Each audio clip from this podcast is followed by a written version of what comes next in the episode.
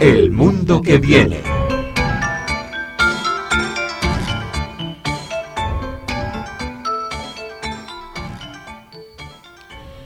Bueno, pues como ya comentamos antes, hoy eh, vengo a hablar un poco de energías renovables.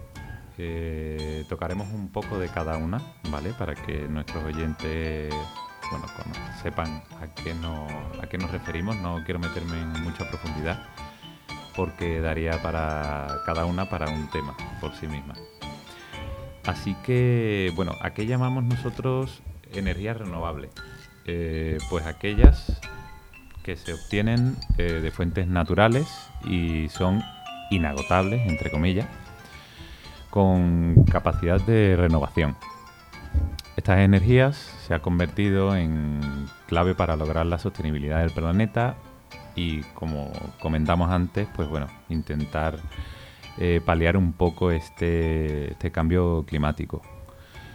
Las más conocidas son la energía solar, la eólica, hidráulica, geotérmica, mareomotriz, undimotriz y las, generadas a partir de la biomasa y, o el biogás. Todas ellas se caracterizan por su bajo impacto medioambiental, eh, puesto que casi no generan residuos.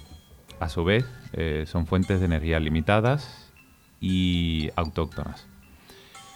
Esto quiere decir que, por ejemplo, los países con mayor número de horas al año, eh, pues como España, por ejemplo, son propensos a generar energía solar, mientras que en las zonas donde el, eh, viento se azote con normalidad, se optará por la energía eólica. Empezamos con la solar. Este tipo de energía renovable consiste en aprovechar la radiación electromagnética procedente del Sol mediante células fotovoltaicas o bien colectores solares o heliostatos. La diferencia entre estas es que la energía solar fotovoltaica produce directamente electricidad a partir de la radiación solar, mientras que la térmica consiste en aprovechar la energía solar para producir calor.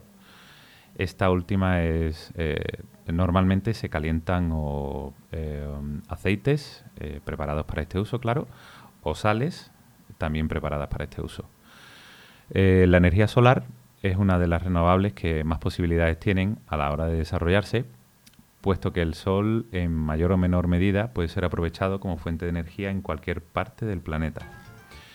Se empezó a desarrollar en la década de los 70 cuando la crisis del petróleo hizo buscar alternativas que abaratasen el encarecimiento del crudo. En la década de los 70 ya, ya el crudo estaba caro, o sea que hoy en día es, e, es algo que ya, bueno, que, se veía venir desde hace muchísimo tiempo. Además, este tipo de renovable puede ser una solución perfecta para lugares donde exportar energía eh, pueda ser complicado o costoso. Luego tenemos eh, la eólica. Eh, en este caso, el viento es el responsable de generar la energía cinética que se obtiene por el movimiento que éste provoca al mover las palas de un aerogenerador. Eh, la gente que sea de aquí de Andalucía estará acostumbrada a ver en la costa gaditana muchísimos de estos, de estos parques, ya que los aerogeneradores se ven desde, bastante distancia. Estos parques eólicos también conforman una buena solución para muchas regiones debido al bajo coste de la producción eléctrica y a su carácter no contaminante.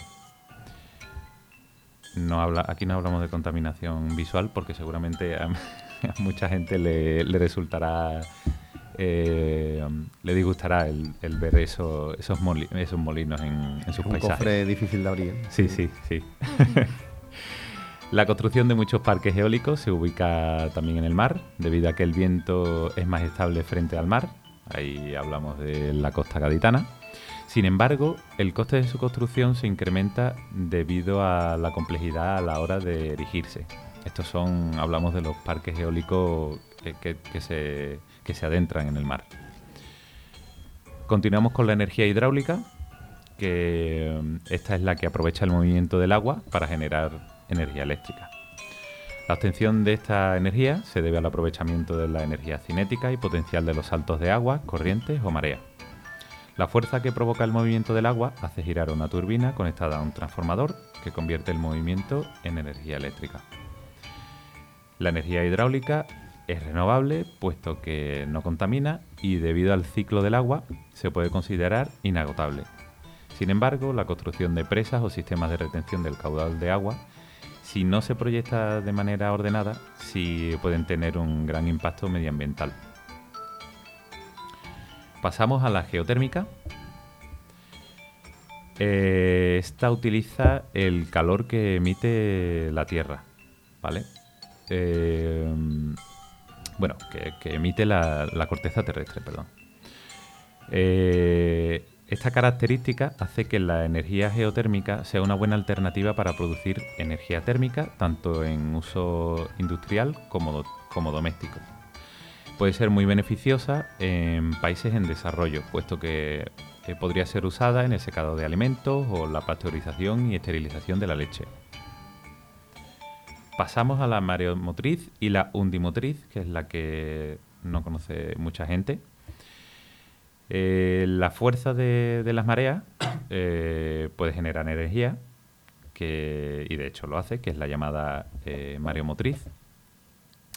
Esta energía, este tipo de energía renovable aprovecha el movimiento de las mareas. Es importante no confundirlo con la undimotriz, que lo que hace es aprovechar la fuerza de las olas. La metodología que se emplea en este tipo de energía pasa por la instalación de generadores que aprovechan el movimiento del agua del mar de forma similar a las turbinas eólicas. La siguiente es, eh, son biomasa y biogás, ¿vale? Eh, que trata de la generación de energía a partir de restos orgánicos, eh, en, este, en, este, caso vinculado al gas y a la energía eléctrica. Esta es el, biogás. Pero para llegar a ella, antes necesitamos eh, tener biomasa. ¿Y qué es la biomasa? Pues es la materia orgánica que proviene de plantas, árboles y desechos animales que puede ser susceptible de ser utilizada como fuente de energía. Para esta conversión son necesarios los digestores anaeróbicos, dispositivos que son usados para el procesamiento de, de residuos orgánicos, que tras procesar estos residuos pues obtienen, el biogás. ¿Qué es el biogás? Pues se define como un gas compuesto principalmente por metano y dióxido de carbono en proporciones variables dependiendo de la composición de la materia orgánica a partir de la cual se ha generado. Y por último tenemos el bioetanol y el biodiesel. El bioetanol es un combustible renovable producido a partir de residuos o de cultivo sostenible. Al ser una biomasa de origen vegetal, está considerado como una energía renovable y su empleo disminuye ampliamente la emisión de gases contaminantes a la atmósfera. Además, es el único combustible alternativo que se evalúa certificando toda la cadena de emisiones desde su producción hasta su consumo, no solo las emisiones del vehículo. Y por otro lado, tenemos el biodiesel, que es un combustible 100% vegetal y 100% biodegradable. Por tanto, hablamos de una energía renovable e inagotable, que no genera residuos tóxicos y para su producción pues hay que realizar un proceso de refinado a partir de una amplia variedad de aceites y grasas. Puede ser utilizado en motores diésel de alto rendimiento o incluso para producción de calor y, energía. Y como dato curioso, eh, os propongo que, busquéis eh, un par de, nueva generación de combustible. Uno de ellos es el metanol verde, y el otro es algo que se está que se está desarrollando ahora mismo, que es la generación de, biomasa a partir de las heces de bueno gallinas, eh, pollos de, corral, pero eh, de corral de industriales, mejor dicho. Y, y bueno, esas son algunas de las energías renovables que tenemos ahora mismo. Y yo siempre digo que, bueno, que son, que no generan desperdicios, no son contaminantes, pero todo eso hay que entrecomillarlo, porque, bueno, el tratamiento de esos, de esos, eh, de esas energías hay que ver realmente cómo se hace y si la producción es 100% no contaminante. Que tengo mis dudas. Yo creo que esa es la, polémica principal de ese respecto, ¿no, Waldo? Mm. Felicidades por la exposición tan, tan sucinta y, detallada. Es el tema de, claro, hablamos de energías renovables o de alternativas ecológicas, pero si la producción de, esas energías o de esos procesos es contaminante, pues estamos en la misma, ¿no? Sí, es que solo tienes que pensar, por ejemplo, en el marco de aluminio que sujeta una placa fotovoltaica. La fabricación de ese marco es contaminante. ¿Qué, qué, proceso hay detrás de eso? ¿Qué, por ejemplo, qué tipo de aceite eh, térmico se está usando a la hora de, de tratar ese, ese aluminio? En fin. Hablaríamos eh, de procesos renovables dentro de las energías renovables. Eso es, eso es. Es un poco donde está el, el, ámbito, el, gris, ¿no? De, toda esta cuestión. Eso es, eso es. Además, ahora que está muy de moda que todas las empresas quieran reducir su huella de carbono. Y que todo sea ecobio. Efectivamente. Y luego la producción de esos productos ecobio, toda, toda en plástico. eso es, eso es. Es un poco, ¿no? Ese... ¿Cómo defino que queremos hilar? Eh, realmente nuestra empresa que produce eh, energía termosolar eh, es realmente cero emisiones. La frontera muy delgada, delgada y complicada entre el, negocio y lo genuino, ¿no? Este efectivamente. Y a este respecto, bueno, te quería preguntar por el biodiesel, porque se habla mucho del biodiesel últimamente, pero ¿cuál es el desarrollo real que está abriendo del biodiesel? O sea, ¿hay iniciativas con cierta enjundia o es un poco otro, otra etiqueta de marketing que yo creo no termina de cuajar? Yo creo que es otro melón más. Sí, ¿no? Es otro melón más. Que, o sea, no, no quiero decir que no haya ya, eh, um, eh, por ejemplo, pues eh, maquinaria agrícola, vehículos de trabajo que no lo estén usando a día de hoy, pero que tengan una explotación realmente grande yo no he escuchado mucho.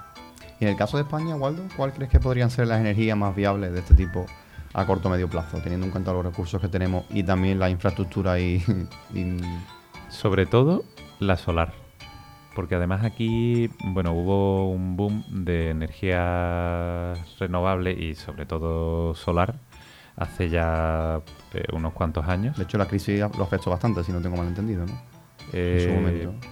Mm, bueno, de hecho empezó, sí, con la crisis de 2008 empezaron a construirse aquí bastante plantas eh, termosolares y fotovoltaicas. Aquí es que, bueno, tenemos que tener en cuenta que es un país en el que las horas de luz son bastante. Eh, bueno, eh, normalmente no, no, tenemos un clima que afecte demasiado a, a esa producción, entonces sobre todo eso, eh, solar.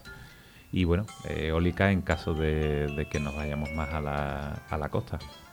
Un saludo a, la gente de Tarifa. Eso es. que precisamente yo creo que son los, más afectados por, por, este tipo de iniciativas, ¿no? Hmm. Que son renovables, pero el paisaje de, la sierra del entorno de Bolonia y del, y del estrecho sí, ha, recibido un impacto visual más que cuestionable. ¿eh? Sí, Además, el, problema, bueno, la, idea eh, que tienen es construirla en, mitad del mar, en mitad del océano. Pero eso conlleva unos sobrecostes que no tiene la costa, claro. Inmenso, sobre todo ya porque el propio medio marino es completamente diferente. Efectivamente, efectivamente. Y en España, entonces, aparte de la, de la energía solar, ¿cuáles son las. y la eólica? ¿Hay algunas que estén más extendidas de, de todas estas? ¿Algunas iniciativas más recientes que tú mm, Bueno, tenemos la hidráulica que ya hace muchos años, pero bueno, el problema de la hidráulica es que dependen de cómo de lleno estén los pantanos. Claro. Y aquí, pues bueno. Sí, este, este, año, este, año, no está para. No, no, no, no. está para invertir en energía hidráulica.